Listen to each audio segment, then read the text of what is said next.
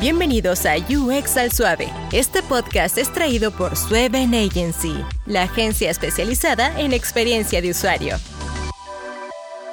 Bienvenidos a UX al Suave, un espacio donde hablamos sobre diseño e interacción en español y sin presiones. Hoy tenemos el gusto de tener a Ana Dom, consultora e investigadora de diseño.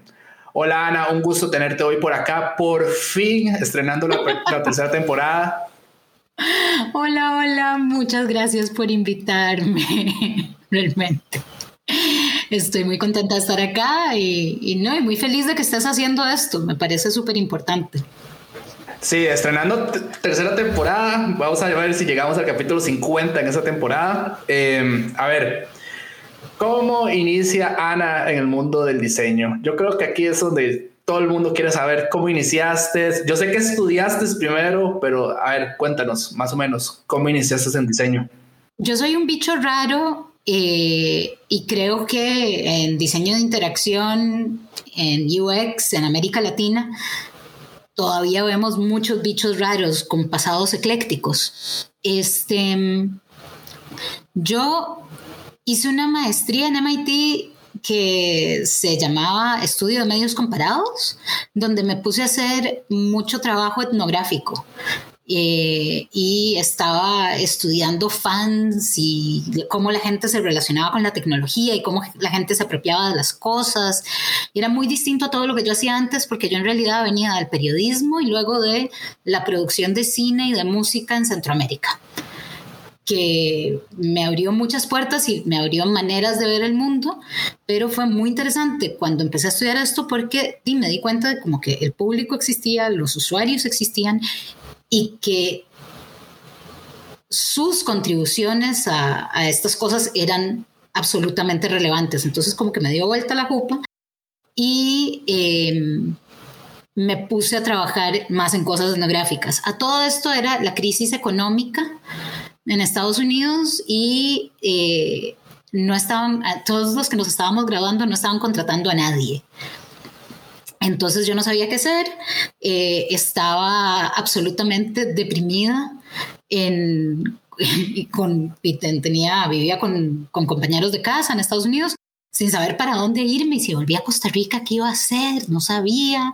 Como que había estado trabajando en investigación para UX en MIT no me había dado cuenta que eso tenía un nombre. Em, que creo que es un poco lo que nos ha pasado a muchos. Me pasó que un antropólogo me llamó y me dijo, te pones a trabajar conmigo y al mismo tiempo mi compañero de casa, Daniel Cardoso, que, que da clases en Carnegie Mellon ahora, eh, lo quiero reconocer públicamente, decidió que yo iba a trabajar en esto.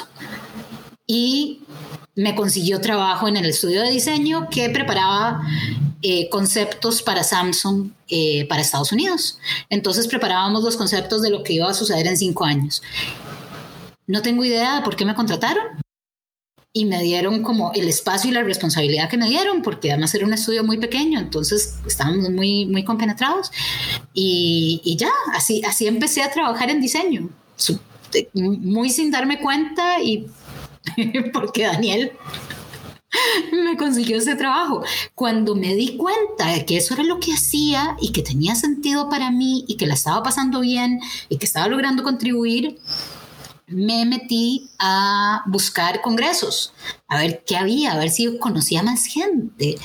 Y este, entré al sitio de Ixta y estaba eh, estaba justo el cierre de la convocatoria de eh, Interaction que hicieron en Boulder hace 50 siglos y entonces yo dije, de ahí, no tengo un 5 para ir porque todavía era una recién graduada sin un peso. La única manera de ir es si presento algo y mandé mi tesis de maestría a ver si eso les parecía como algo que podía presentarse en un ámbito de diseño. Y me aceptaron. Y entonces de repente estaba presentando en el escenario principal, en Boulder, y empecé a conocer a este montón de gente que toda era muy rara, toda era muy distinta entre sí, habían discusiones muy divertidas, y de repente encontré mi tribu. Este, y básicamente desde ese momento no solo no he dejado de trabajar en diseño de una u otra forma, sino que no he dejado de estar vinculada con esta comunidad global. De hecho, es curioso porque esta tribu, ahorita entramos en detalles en Costa Rica, pero yo recuerdo tener un jefe que me decía, pero es que nosotros hemos hecho interacción en años en España. Y yo, años en España. Claro, ellos le llamaban accesibilidad, pero aún así no lo veían en digital. Entonces ellos veían cosas así súper locas, porque mi ex jefe trabajaba para Telefónica. Y entonces yo decía, wow, qué cool, ¿cómo que ustedes hacían eso? Hacíamos focus groups y todo. Y yo, oh, wow, yo no sé que eso existe. Em, pero me parece muy increíble, digamos, eh, eso que vos llegaste y enviaste tu, tu, también tu, tu, trabajo y te lo aceptaron, ¿verdad? ¿Puedes comentarnos un poco más de qué era o es confidencial? no, para nada. Es absolutamente público. Eh, de hecho, una amiga mía hace poco me hizo la crueldad de leerse la tesis. Este, que esas cosas que uno cree que ya nadie más se las va a leer. Em, mira, eh, me fui al norte de, Brasil, a un lugar que se llama Belém do Pará, y eh, ahí había una música que se llamaba Tecnobrega, que era como el tecno cursi, el tecno polo. Eh, era una mezcla de cosas, pero lo más interesante que habían hecho era olvidarse de los derechos de autor y se habían vuelto como esta meca de Creative Commons. Entonces ya no existía el tema de la piratería porque no estaban cobrando tampoco derechos de reproducción. Entonces los piratas se convertían en los curadores y el público no tenía necesidad de piratear porque todo, entonces yo ya había habido un trabajo muy lindo sobre esa economía, cómo se había dado vuelta, porque además estaba funcionando muy bien. Y yo me fui a estudiar cómo se relacionaba el público con todo eso.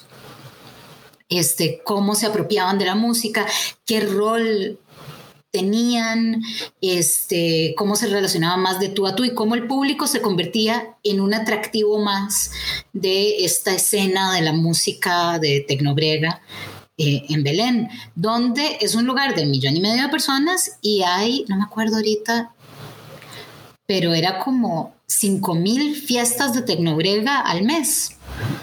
Eh, oh, wow, es un, montón. Entonces, claro, hay como todo en estética y están los conciertos y después están como las fiestas con los DJs que tienen escalas desde épicas a el sound system que le habían pegado una bici y estaban en un parque, ¿verdad? Pero eso sucede todas las semanas, todo el tiempo en Belén, entonces es una parte muy importante de la vida cotidiana, ¿verdad? No, muy, e, era sobre eso y entonces cómo se convertía, cómo se modificaban las relaciones, cómo se apropiaban de la tecnología y cómo había como intercambios de capital simbólico y también de capital económico y cómo esa relación había cambiado completamente. Sí, es, estoy buscando información. Yo no conocía el género. De, hecho, yo creo que nadie lo conoce si no vienen de Brasil, ¿verdad? Y es increíble. Ya, ya, no están, ya no está en su auge, claramente, pero además en Brasil tienen esta cosa maravillosa de como apropiarse y resignificar cosas, ¿verdad? Entonces estabas oyendo un mix de tecnobrega y salía Britney Spears y, y todo tenía sentido y todo sabía tecnobrega. Eh, era, era muy loco. De hecho, les pasa con el bossa nova. Yo un día de estos andaba comiendo en un restaurante y escuchaba Bad Bunny en bossa nova. Entonces yo, yo me quedé como, ok. Entonces era como la música del restaurante y yo, ese es Bad Bunny. era una canción de Bad Bunny en bossa nova, digamos. Y yo, ok. Y eran como un montón de canciones así populares en bossa nova. Y yo, Ok, directamente de Brasil. Es, fascinante. Brasil, la cultura brasileña en ese sentido es fascinante porque además es una relación. Hacen esto sin que sea, sin que sea excluyente, sin que sea opresiva esa apropiación. No sé, no voy a negar que hay problemas, muchísimos problemas sociales, raciales, todo eso. Pero e, este manejo de la cultura con eh, esta manera de relacionarse con la cultura con tanta libertad es, es fantástica. O sea, en, en, el carnaval en Bahía, la gente bailando de todas las edades, todos bailando juntos, todos los temas, desde las cosas viejísimas a las cosas más nuevas, ¿verdad?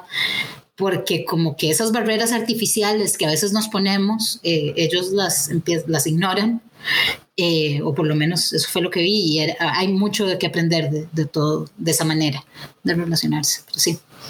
Ahora, cambiando un poco de tema, ¿cómo te diste cuenta que lo que estabas haciendo era diseño de interacción? ¿O cuándo supiste que era el nombre correcto, digamos? Porque yo creo que... Yo creo que fue por la asociación.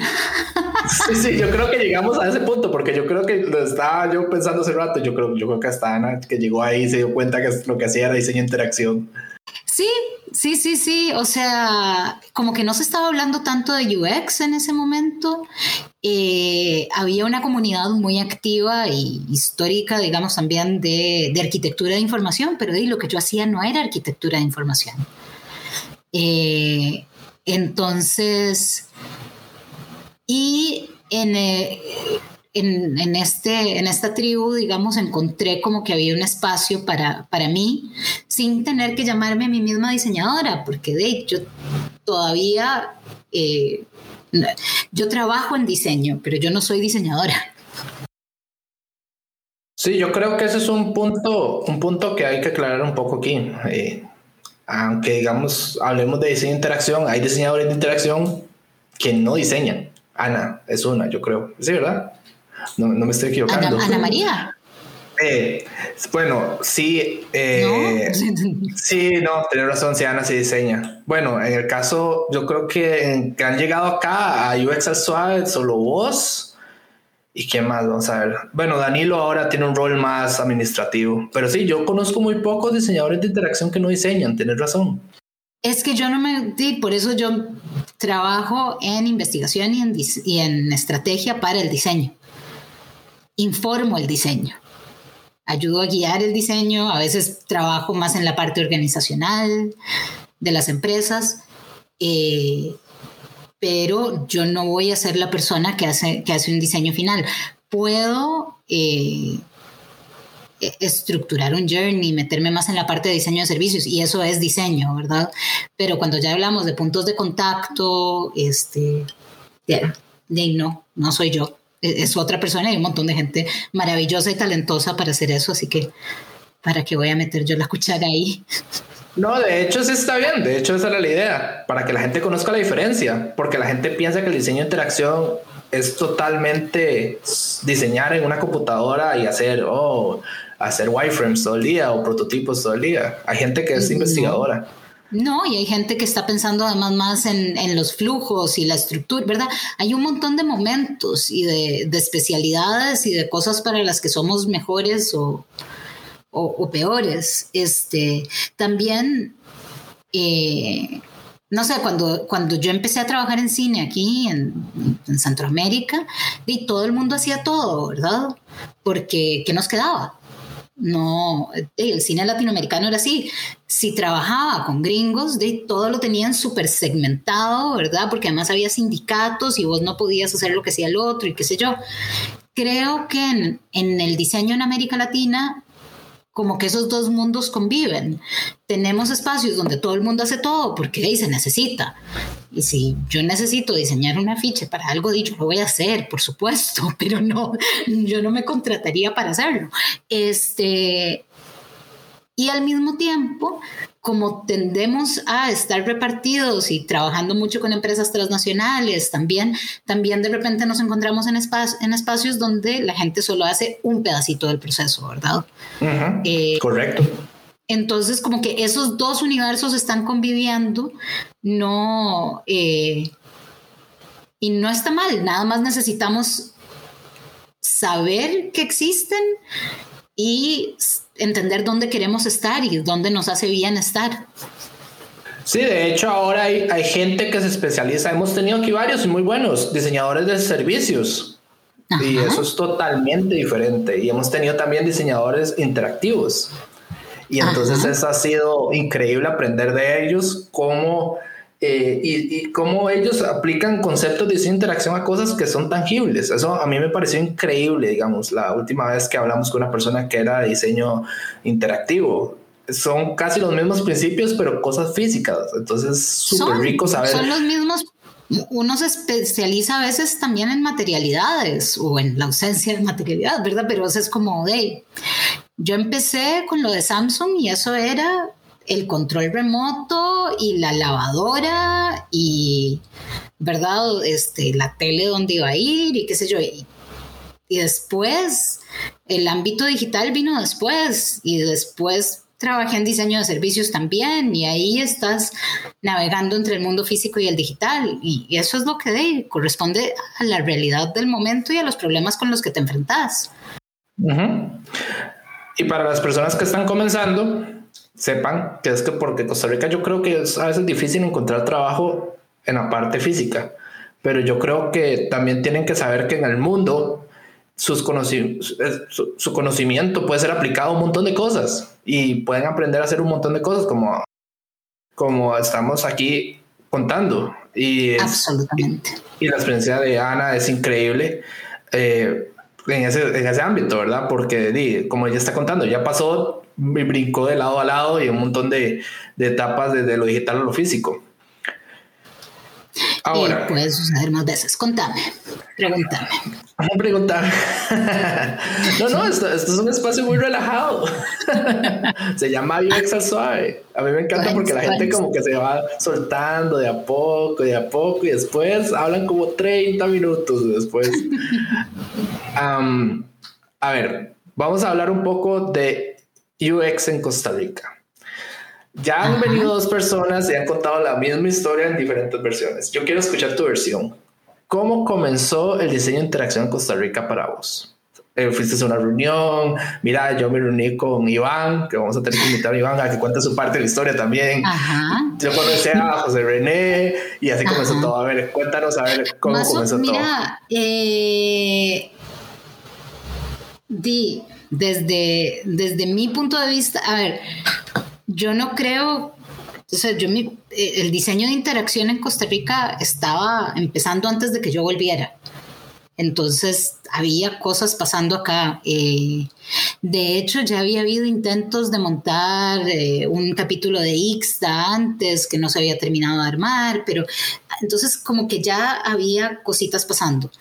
Yo había estado trabajando en Chile, que mi familia es de allá, entonces después de estado fui para Chile y un día vine de vacaciones a Costa Rica y una amiga me invitó a ir a la Veritas a conocer qué estaban haciendo ahí.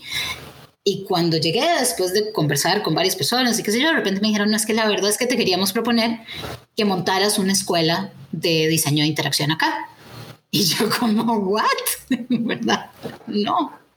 Eh, pero ¿qué quieren? Eh, ¿qué, quieren? ¿Un técnico? ¿Un pregrado? ¿Una maestría? ¿Qué, ¿Qué es lo que se necesita. Y ellos como, no sé, te, vamos a hacer una oferta, venita, y tomar los primeros meses para decidir qué, para investigar y ver qué es lo que necesita el país y qué es lo que podemos montar. Entonces, así fue como yo volví a Costa Rica. Eh, muerta del susto, sin saber muy bien qué iba a hacer, pero muy emocionada y sabiendo que la comunidad de, de Ixta que había ido conociendo de alguna manera me iba a apañar. Entonces, que iba a poder pedir favores. Este, que fue lo que hice. Entonces llegué ahí y empecé a buscar quiénes estaban haciendo cosas y quiénes estaban hablando de este tema. Efectivamente, ahí me topé con, eh, con Iván Alarcón, que estaba montando esto de UX Costa Rica como, como grupo. Y yo andaba en la línea de montar un capítulo local de Ixta y entonces como que al final se fusionaron esas dos cosas. Entonces, di, no sé, tuvimos una reunión en la Veritas, en la sala de juntas. Supongo que eso es de lo que se acuerda la gente, que era una oh, reunión de traje. Esa historia está buenísima. No, no, la gente lo que sabe es cuando se hizo una reunión de UX Costa Rica y llegaron todos. Pero fue ahí. Pero eh, sí. Ah, fue ahí. O sea, que llegaron todos. Sí, okay. sí, o sea, éramos como 15, 20 personas, tal vez. Hicimos, hicimos varias ahí. Eh, la sala de juntas de la Veritas era muy linda porque había un patio y no sé, era como una sala muy, como bonita, como acogedora. Ah, ok, entonces sí, este, estamos hablando de lo mismo, estamos hablando de lo mismo. Yo no, yo no estoy ahí por obvias razones, pero bueno, sí, me sé contar. era abierto y era, y era de traje. ¿Verdad? No era como... sino como de veámonos las caras, conozcámonos y, veamos cómo es la cosa. Eh, había como decisiones, había como perspectivas un poco distintas eh, y creo que creo que una discusión que empezamos a tener en ese momento se ha vuelto todavía más relevante en este momento y seguirá haciéndolo. Y era que eh, si el grupo iba a ser una especie de, de validación de quién era un verdadero UXer y quién no, o si el grupo iba a darle la bienvenida a todo el mundo y acá vemos cómo nos inventamos. Eh, yo sigo pensando que necesitamos darle la bienvenida a todo el mundo y aquí vemos cómo nos inventamos porque de ahí, si no, ¿cómo hacíamos para arrancar? Lo cierto es que en el mundo entero en este momento se está teniendo la conversación sobre si la, eh, gente de diseño debiera tener como una licencia porque eh, el daño que podemos hacer en el mundo es muy grande. Sí, eso, es eh, cierto. Entonces, ¿verdad? Entonces, me, me, sigue pareciendo una discusión válida. Para el momento seguimos el modelo de, de, de del Interaction Design Association, que es que ellos lo empezaron en un momento en el que tampoco sabían muy bien ni qué estaban haciendo.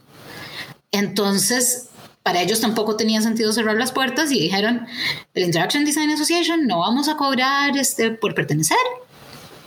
Y eh, puede venir cualquier persona que esté interesada en diseño de interacción y quiera o aprender o, o compartir conocimiento. Y esa es la premisa hasta el día de hoy alrededor del mundo, con 100 mil miembros activos en todo el mundo, ¿verdad? Eh, pero dentro de ese mismo espacio tenemos esta discusión que estamos teniendo ahora. Entonces en Costa Rica nos lanzamos como con esa línea. Y ahí la cosa empezó a arrancar. No te diría que fue así como súper estable. Los últimos años eh, la comunidad ha estado mucho más sólida y mucho más estable yo no la he estado liderando para nada. Este, ahí ha habido muchas más actividades, está súper bien y ha crecido mucho. Ha crecido mucho la industria.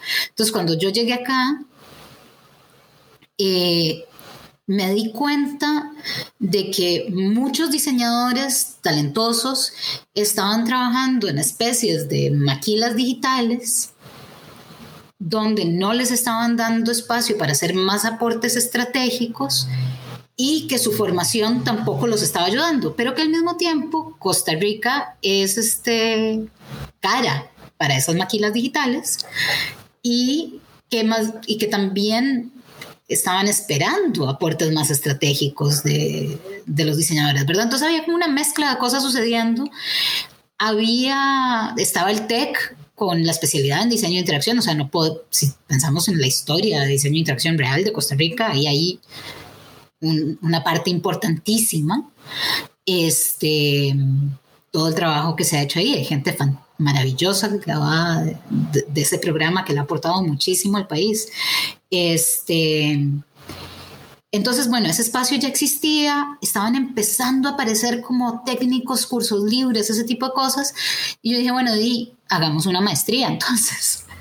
Pero eh, no la hicimos acreditada porque no, si no hubiese durado 50 mil años en salir y el cartón reconocido no era la motivación de la mayoría de la gente que, que empezó a, entrar a la maestría. Entonces, este, bueno, ese fue un poco mi inicio, por lo menos, en el diseño de interacción de Costa Rica eh, y el principio de, de, la maestría. Yo creo que aquí la persona que deberíamos también traer un día a UX al que tenga el contacto, por favor, pásemelo, es a Franklin. Franklin fue el director de, de diseño industrial del, del TEC. Y yo, de hecho, comencé con un libro de él que me envió un amigo, el UX Cookbook, que habla como todo el proceso del cero y de todo. Pero eso estamos hablando del 2014, 13, por ahí, más o menos. Ajá. Y yo, wow, yo estoy en el tech. no, en serio, yo me quedé como, wow, esto lo hago en el tech. Entonces, sí, eh, yo, yo tengo, de hecho, la pregunta que viene después de esta es para, eh, para vos más que todo. Eh, era un tema que mucha gente pregunta cuando quiere saber dónde estudiar y mucha gente aún encuentra hoy en día documentación de la maestría. Eh, nosotros nos hemos topado de gente que nos pregunta, pero ¿qué pasó con la maestría? ¿Existe una maestría en Veritas? Eh, ¿Qué pasó? Eh, a ver, cuéntanos en lo que se pueda, ¿verdad? ¿Cómo fue o por qué se cerró, digamos? que yo creo que es la pregunta que tiene todo el mundo. Era una buena maestría. Era una muy buena maestría que no era un muy buen diseño. o sea, hay cosas que yo rediseñaría para, para hacerla más viable, pero también, o sea, respondía a su momento. Eh, entonces, a ver, para, para entender por qué se cerró la maestría, empecemos, sigamos la historia de cómo se abrió. Eh, entonces, bueno, yo te había dicho esto, de que yo quería que, sabía que mis amigos o mis conocidos de, de la Asociación Global iban a apañarme de alguna manera sabía que ahí yo podía acceder a gente de muy alto nivel y muy generosa. Eh, de hecho, cuando los estudiantes entraban a la maestría, el primer día eh, me daba el gusto enorme de decirles, desde este momento ustedes ya son parte de una comunidad. Utilícenla. Y muchos de ellos lo han hecho. Este, es la comunidad global de diseño de interacción dentro de Ixta y también más allá de Ixta tiende a ser muy solidaria. Este, entonces no hace falta ser un graduado de nada, de ningún lugar, para integrarse a la comunidad, poder aportar y poder recibir apoyo. Em, entonces, yo me guié mucho por eh,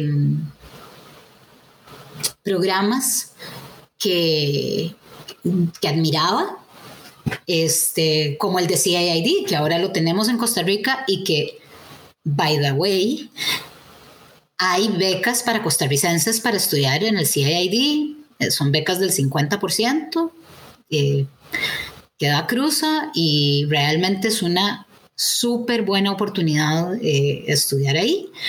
Pero entonces yo veía como el programa de CIID, veía el programa de Carnegie Mellon, el de, mm, el de SBA, uno muy lindo que parece que ya no está, que es el que había montado John Colco en, en Austin, el Austin, Austin Center for Interaction Design, que el Chile era en una casita y ya, y había montado un mega programa en una casita.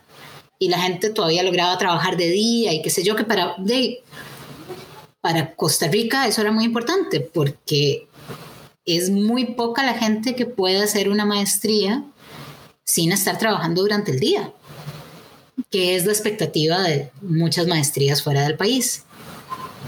Entonces, bueno, diseñar la maestría pensando en que fuera lo más inmersiva posible considerando que la gente todavía iba a poder, iba a tener que, trabajar y guiándome y apoyándome en estos profes que podían venir de MIT, de Carnegie Mellon, de IDEO, de Frog, ¿verdad? Como todos estos lugares.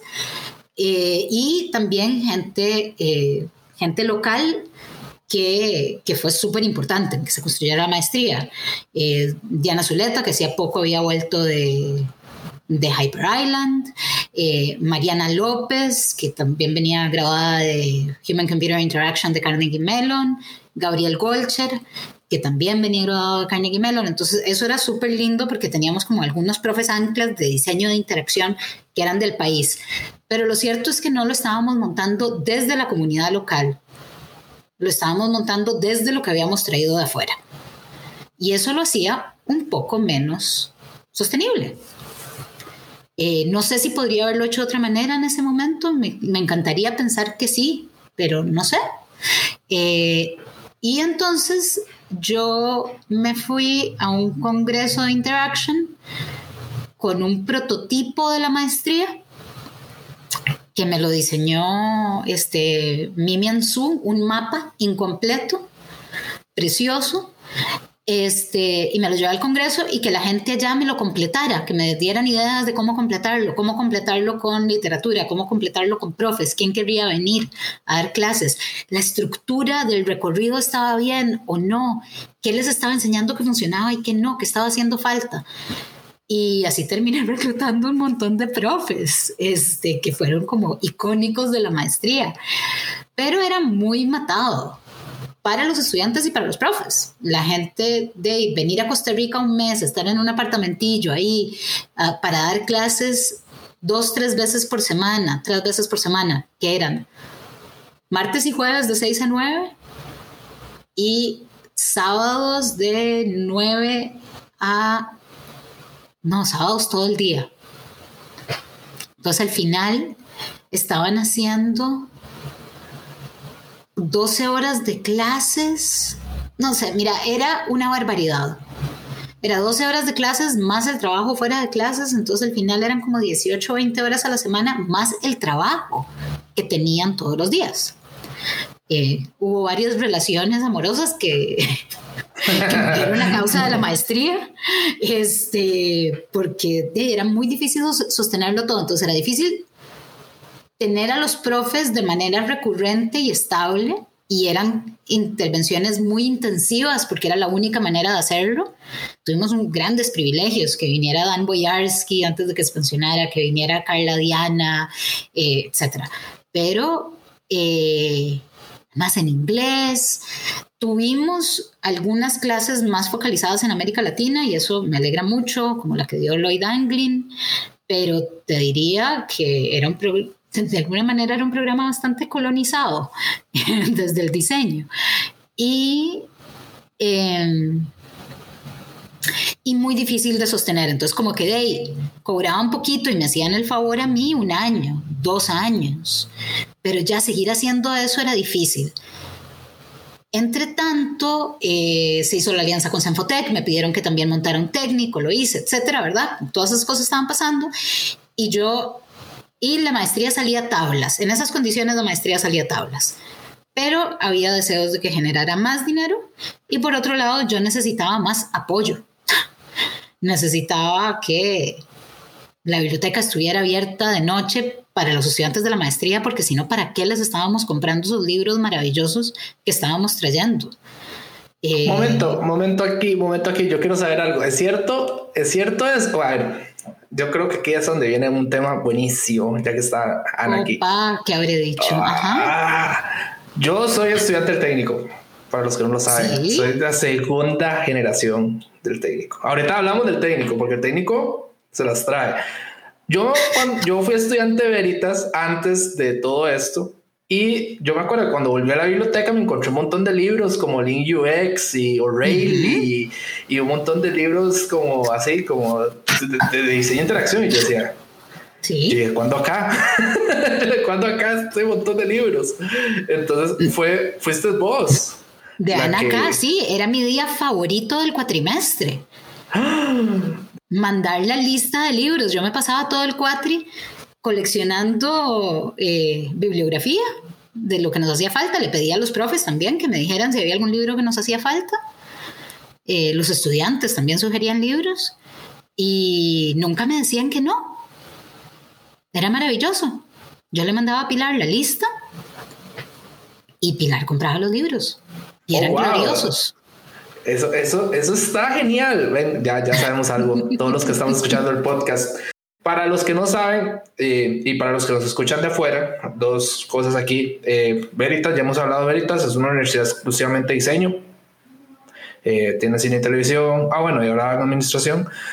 A muchos años ha sido la universidad de, la mejor en diseño, podríamos decirlo. Bueno, la única totalmente especializada en diseño en Costa Rica. Y ellos tienen una biblioteca que siempre se ha dado el lujo de tener cosas raras y libros raros y cosas que uno no consigue en cualquier lado. Y entonces eh, la biblioteca de Veritas, de hecho hay gente que pide permiso de fuera de la universidad o que nunca ha pertenecido a la universidad a, a, utilizarla por lo mismo, porque hay muchísimo recurso de arquitectura, de diseño industrial, de diseño de moda, de diseño gráfico, que Veritas siempre ha hecho el esfuerzo muy fuerte para tener actualizada su biblioteca con con grandes libros. Ahora, yo actualmente no lo sé, yo tengo muchos años de no ir, pero antes ellos fuertemente apostaban por tener esa biblioteca muy actualizada. Sí, yo también tengo muchos años de, no ir, pero efectivamente eh, se hizo una labor enorme por tener una biblioteca actualizada. Que di, no, es que daba gusto, realmente. Es que es bonita, es que es bonita, es que es bonita. es que la gente que no ha estado ahí no podemos decirlo así como con palabras, pero es que tiene una fuente. Ajá. Es chiquitita, pero de ahí para, para de, de no tener nada a tener. Eso era, era, era muy bonito.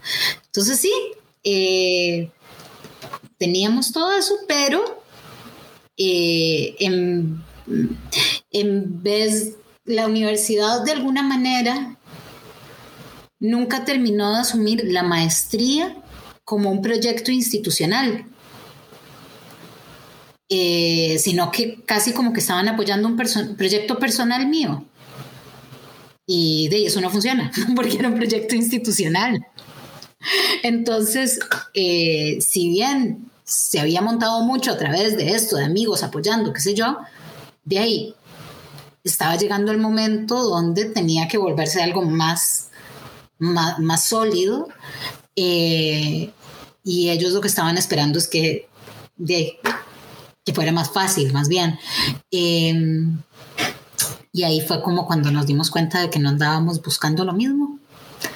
Em, entonces, eh, ya abrir la tercera generación era, era mucho trabajo, porque si bien no era una maestría cara para lo que ofrecía, era una maestría cara para el país. Eh, la mayoría de las maestrías acá costaban como 8 mil dólares y esa costaba 13 mil. Eh, sin contar, digamos, si pensás en maestrías caras de verdad como la NICAE y esas cosas, pero verdad, no. Esto las normales costaban como 8 mil dólares y, esta costaba 13 mil. Y entonces era un esfuerzo muy grande para la gente matricularse, entonces era un esfuerzo muy grande encontrar la gente correcta para, el programa también. ¿Verdad? Eh, muchas veces ya solo en el proceso de entrevista se daban cuenta de que no era para ellos. Entonces, di nada. Cuando me di cuenta de que, digamos, yo les pregunté que si yo no estaba, ellos estarían abriendo la maestría de nuevo, me dijeron que no.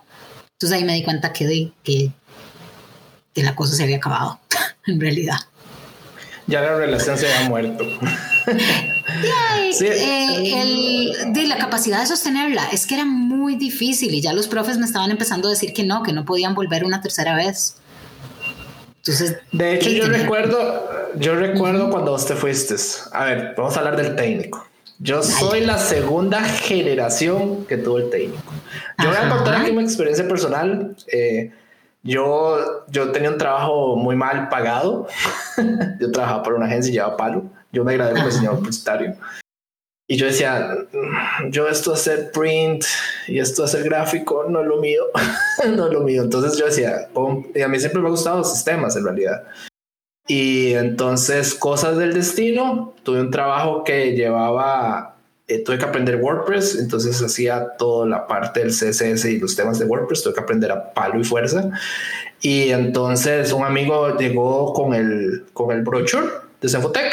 Me dice, mira, ¿por qué no te metes? Se ve como, se ve interesante. Es entre Senfotech y Veritas. Vos has estado ahí, entonces puede ser que conozcas más o menos cómo se maneja todo. Y, y vi el programa y yo dije, hmm, me parece bien. después me di cuenta que era bueno, muy bueno, digamos, el programa que yo llevé sí era muy bueno, no sé qué pasó después. Y yo llevé palo, o sea, digamos, era difícil. No era un técnico como, ah, mira, voy y hago esto y esto y ya, no, o sea, sí había que ponerle, eh, la calidad de los profes era muy buena y, y, yo creo que la parte de progra era lo que la gente no se esperaba, digamos, el nivel de progra sí era, sí era heavy, porque digamos, eh, eran profes de Senfo. Exacto. De Senfotec. Entonces, era, era, se pone interesante. O sea, eso fue lo que lo hacía un buen programa para mí, digamos, porque vos podías, en mi opinión, elegir cuál camino querías. Mucha gente de mi generación de ese técnico salió siendo front-end developer, mucha gente salió siendo SEO, hacen puro SEO y SEM.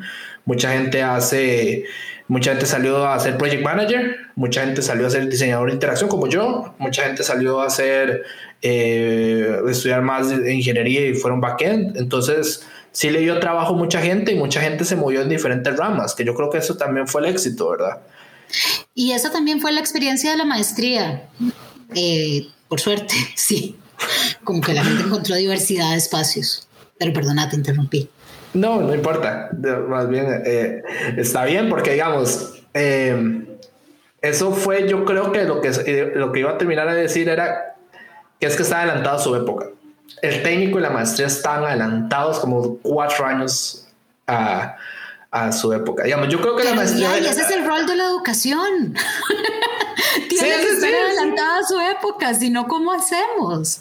No, pero digamos, eh, la maestría este, salió, la maestría salió en qué año? La primera generación. Salió un año antes que el técnico, yo creo, ¿verdad? ¿O fue a la vez? No me acuerdo. 2013 debe haber sido. 14, sí. O sea, yo creo que 2013 se graduaron, puede ser. No, 2014, tenés razón. Ajá. Entonces, por ejemplo, si hubiera salido en el 2018, hubiera sido un éxito. De 19, 20, 21 estarían saliendo ahora. imagínate la cantidad de oportunidades de trabajo que tendrían ese montón de personas, digamos. Sí. Es, el mercado no estaba listo. Ese yo creo que era el punto, yo creo. Porque a mí me Pero costó conseguir trabajo. preparando.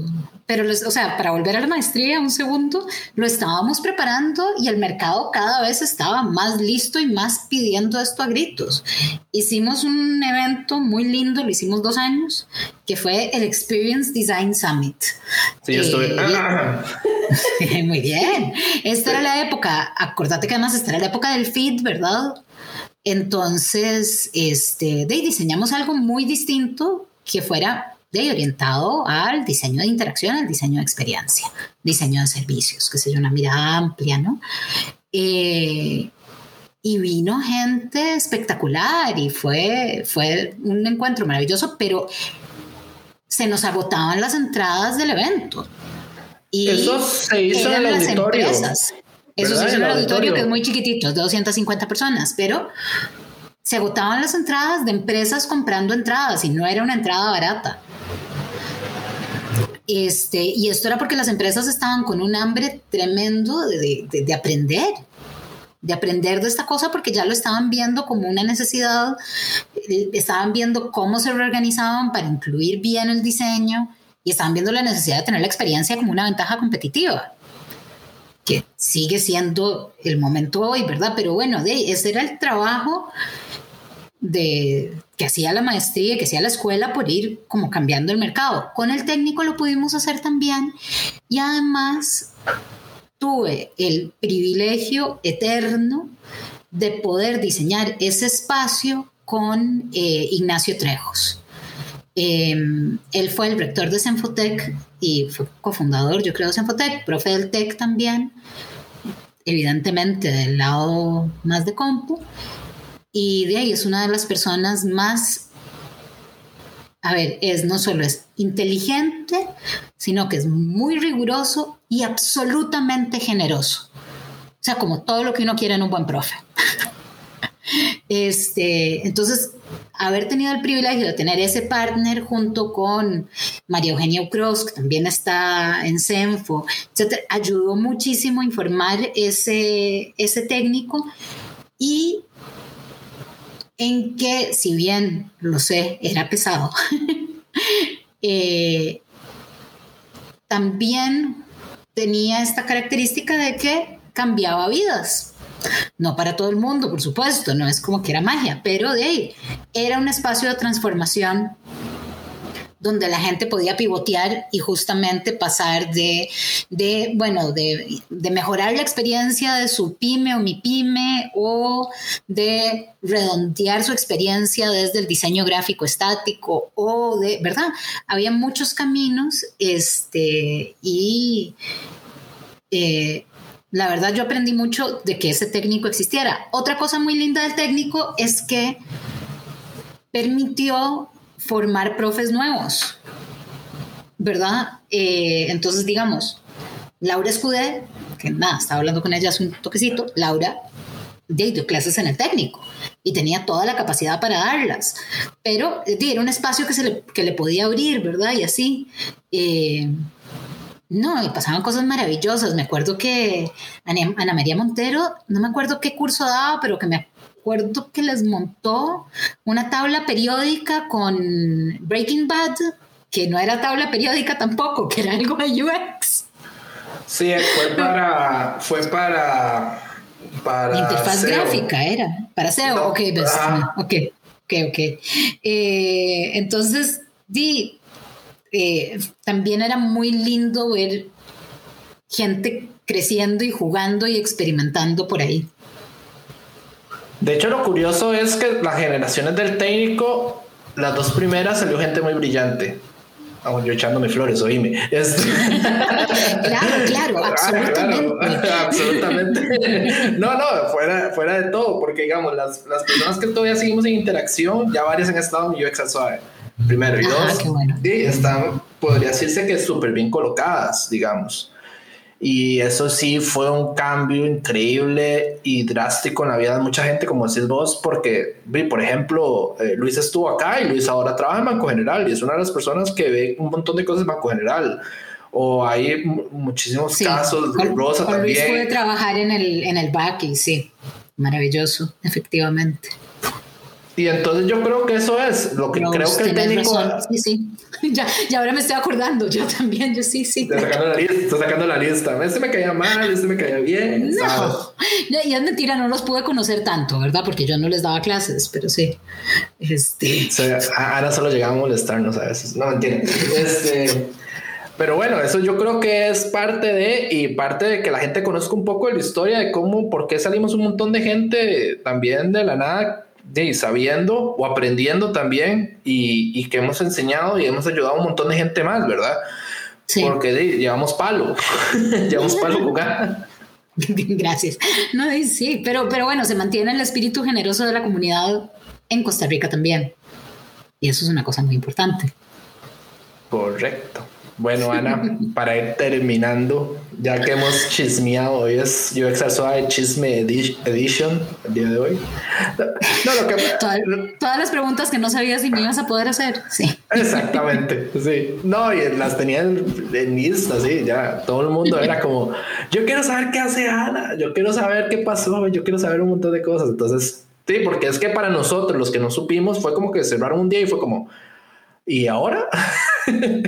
Eso fue lo que pasó en realidad. Fue como, y ahora, yo me gradué apenas del técnico, digamos. Yo sí lo logré, pero yo sé gente que estuvo pegada un tiempo esperando cursos, esperando que la universidad que iba a hacer, ¿verdad? Sí, sí. Y eso fue todo un tema en su momento. Era muy em, difícil. Este. Ok, sé que me vas a hacer las dos preguntas finales. No puedo no hacer el comercial de Interaction Latinoamérica. Eso es lo que íbamos a hablar primero, de hecho. Eh, ok. yo, yo que invité a Ana para que inviten a UX al Suave y tengamos ahí un poquito de argolla. si supieras lo que es el comité de selección. Pero ok, dale. Ajá. No, no quiero saber quiénes son, la verdad. No, igual yo lo redacté pensando que no hay un comité de selección. A ver, eh, yo creo que el panel que a ver, UX Suave está conformado no solo por mí, aunque estemos grabando vos y yo. Eh, hay una persona que se encarga de social media y a veces nos ayudan con los guiones cuando el, no merita. Pero yo creo que por la gente que ha venido y todo, hacer un panel yo creo que puede ser muy interesante de, de como el estatus eh, de, mira, basado en todos los capítulos que hemos tenido, ese es el estatus que hay. Y esto es basado en todas las personas que han venido a hablar conmigo y, y, y a escuchar sus historias. Y a veces se quedan hablando off the record, ¿verdad? Y mira, y es que se me olvidó esto y esto yo creo que sería bueno para la gente y todo. Como Danilo y yo hablábamos un día, los portafolios es uno de los temas súper críticos para los diseñadores que las universidades no lo están cubriendo, ¿verdad? Ay, sí, teníamos unas ideas maravillosas con los portafolios. Queríamos hacer noches de portafolio, reviews en la Veritas y que todo el mundo pudiera ayudarse y así, pero bueno, no, no llegamos a eso. Eh, pero les cuento que, pero les contamos que es Interaction Latinoamérica, porque no todo el mundo sabe. Claro, claro, pero entonces más así me doy cuenta que es el comité para mandar ahí cosas y todo. ya, ya, las cosas, ya se cerró la convocatoria y el, el comité es eh, hay como 40 personas de toda América Latina haciendo la preselección. Eh, y luego hay un comité un poco. Ya no quedamos. y luego hay un comité un poco más pequeño eh, que vamos a trabajar la, la curaduría final. Pero bueno, Interaction Latinoamérica ya se ha hecho 10 años. Es el congreso de UX más grande de América Latina. Lo organizan las comunidades locales de, eh, de IXTA, del Interaction Design Association. Y eh, el año pasado nos tocaba hacerlo en Costa Rica. Entonces, bueno, el año pasado no se hizo, eh, porque hay 2020, pero este año, digo, vamos con todo, pero digo, vamos virtual. Entonces va a hacer un Interaction Latinoamérica que sabe a Costa Rica que, y que destaca la mayor diversidad de miradas y de voces del diseño de interacción, eh, UX en, en, toda América Latina. Este, entonces eso va a estar pasando a principios de noviembre. El sitio es ila.ixta.org. Eh, y nada, eh, están al tanto, síganos en redes, en cosas, van a estar pasando cosas bonitas y va a ser un espacio necesario de, conversación y de encuentro. Ojalá que sea como un abrazo virtual para todos, que nos podamos acompañar y un espacio para compenetrarnos más entre todos también como comunidad latinoamericana. Creo que eh, parte de la oportunidad de que sea en Costa Rica es que más gente de la comunidad costarricense conozca todo este otro montón de gente en la región. Entonces, sí, eso es importante. Yo creo que tenemos de los capítulos de la temporada pasada, del año pasado, no, la primera temporada empezamos a hablar porque di, se venía, se venía, y que compraron las entradas. Y perdón para la gente que no vive en Costa Rica, yo lo sé, nosotros nos escuchan en Argentina y en México bastante. Em, yo sé que yo impulsé mucho que vinieran a conocer a Costa Rica y que, bueno, por la pandemia no se pudo, em, pero di, los esperamos este año. Eh, yo creo que todavía no se pueden comprar las entradas o ya se pueden comprar las entradas. Absolutamente se pueden comprar las entradas, sí.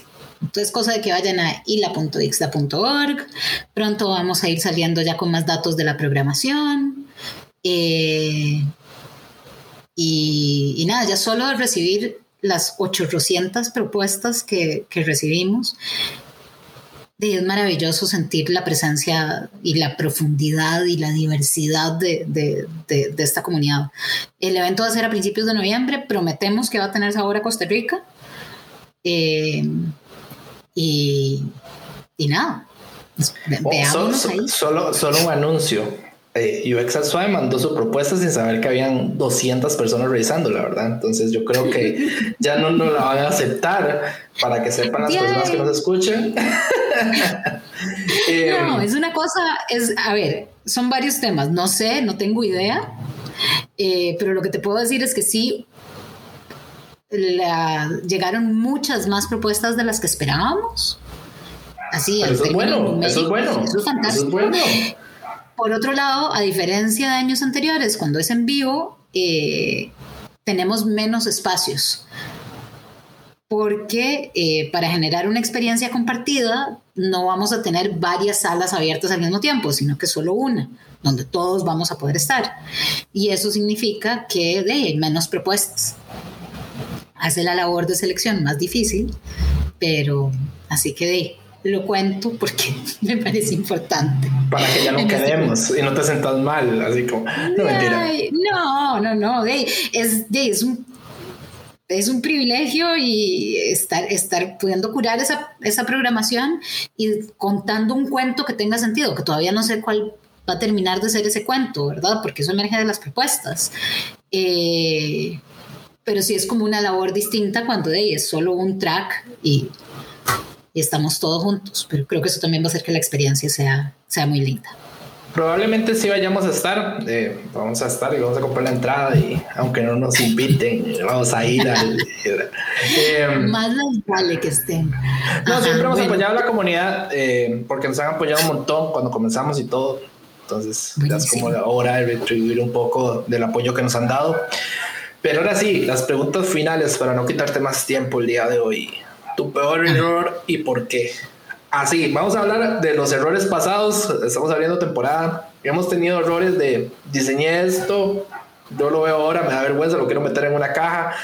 Diseñé sin requerimientos, eh, diseñé sin un prototipo, eh, mandé a hacerle a un cliente que hiciera un stand que no funcionó. Eh, no voy a ser la persona que lo dijo después en, off record.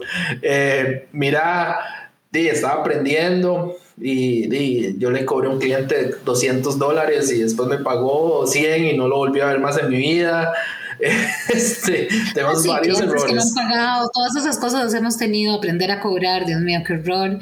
Mira, a ver, hay como errores abstractos que pasan como por no que terminan a veces en no cobrar cosas que uno debería, que es no creérsela, no, no confiar en, en mi propia voz, entonces autosabotearme un montón y sufrir muchísimo preparando cosas. Este, eh, David Morera, que es graduado de la maestría, me ha visto en los peores ataques de inseguridad del mundo, volviéndome loca porque no sé cómo voy a montar el taller de diseño de servicios que di en Brasil o el, o, el keynote que estaba dando en Brasil y yo, ¿verdad? Paniqueando y la verdad, si me hubiera relajado un poquito, me hubiera pasado un poco mejor y hubiese salido bien y creo que todos tenemos que darnos más chance, ser un poco más amables con nosotros mismos. Eso por un lado. Por otro lado, así como hay un error concreto que me da mucha risa al día de hoy, que fue para un cliente, estaba montando personas, que no siempre las monto, pero estaba montando como un set de personas, así como los distintos personajes de, que, teníamos, y había uno que era el más parecido a todo el equipo, a todos nosotros, pero, era, pero nos caía re mal y nunca le pudimos diseñar nada para resolverle los problemas porque a todos nos caía muy mal. Entonces, diseñar personas que no generan empatía es un grave error. Tenemos que siempre eh, encontrar la verdadera empatía este, eh, en esos espacios medios de ficción, porque si no, vamos a dejar públicos excluidos. Eh, así que ese fue un error. Ah, muy buen error, muy buen error.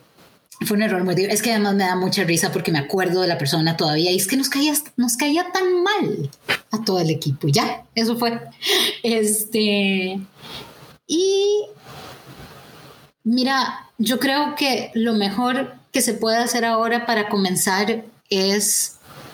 Eh, es bastante obvio dentro de todo lo que he venido diciendo, pero es involucrarse con la comunidad eh, hay muchos cursos, hay cursos libres, hay cursos online. Eh, creo que es muy importante saber que nada en el diseño, nada, está escrito en piedra. El diseño de interacción no es una cosa dogmática. Entonces, si hay gente diciéndoles verdades absolutas, cuestionenlas. Eh, y así se van a dar la chance de aprender, pero y de contribuir a la disciplina. Pero pero lo más importante es, es conocer y reconocer a la gente que tenemos cerca y aprender de cómo se está resolviendo acá y de cómo se está inventando la cosa acá. Un poco a qué sabe el diseño de interacción en Costa Rica. Y por suerte es una comunidad muy abierta. Este, entonces es ir haciendo esas conexiones. Eh, y bueno, entonces está el grupo de Facebook, está Instagram, qué sé yo, todas esas cosas. Hay espacios de mentoría también que se dan a partir de eso. Y por supuesto, estaremos haciendo Interaction Latinoamérica y todos serán bienvenidos. Ahí también va a haber espacios para conocer más gente. De hecho, este fue que aquí se me adelantaron con la pregunta de cuál era el consejo para alguien que quiere iniciar en este mundo, pero ya más o menos nos contaron más o menos que, que es como tienen que comenzar. me habías dicho que esas eran las dos preguntas que sí. Yo sé, perdón a los demás porque normalmente esas dos preguntas se las hago así de golpe porque me encanta ver la expresión de la gente. ¿Cuál ha sido mi peor error? ¿Cuál ha sido mi peor error? Y entonces la gente empieza a maquinar, pero yo dice aquí eh, fue más, más como ya, yo sé la respuesta, entonces no importa, voy a adelantar. Pero sí, yo creo que esa es la parte más importante. Eh, siempre hablamos de la comunidad, eh, la gente que está comenzando en esto, sin importar el país, busquen su comunidad. Eh, nosotros somos muy, muy, muy apegados y Eh, todos nos conocemos, sea físicamente o digitalmente. Em, no mordemos, como decimos nosotros. Y hay gente que sabe un montón de cosas, hay gente que sabe muy poco, pero quiere aprender, hay gente que sabe el doble que uno y hay gente que le puede ayudar a solucionar un problema si lo tiene. Entonces, en serio, la comunidad es muy, muy fuerte y como está contando aquí Ana hoy, eh, esto no es una ciencia exacta. Eh, mis personas, mis usuarios son diferentes a los que ustedes tienen son a los que Ana tiene, son, todos son diferentes. Y eso es lo que hace bonito este trabajo, poder ayudar a las personas a que puedan hacer mejor o más fácil su trabajo o lograr sus objetivos. Muchísimas gracias Ana por venir hoy. Gracias a vos Paco, estuvo súper divertido. A la gente le encanta venir. yo no sé qué, yo no sé qué, yo no sé por qué le dices tantas vueltas y me dejas en pista y todo. Te juro que es despiste, pero bueno, está bien ya. Regaño en el aire, está bien, está bien. Ana, es una, Ana es una persona tan ocupada que yo espero un año para que viniera. Así. bueno, Esto fue UX al Suave. Nos pueden seguir en Instagram, Twitter y Facebook. Eh, hemos uh, iniciado la nueva temporada, cada capítulo cada jueves. Muchísimas gracias y hasta pronto.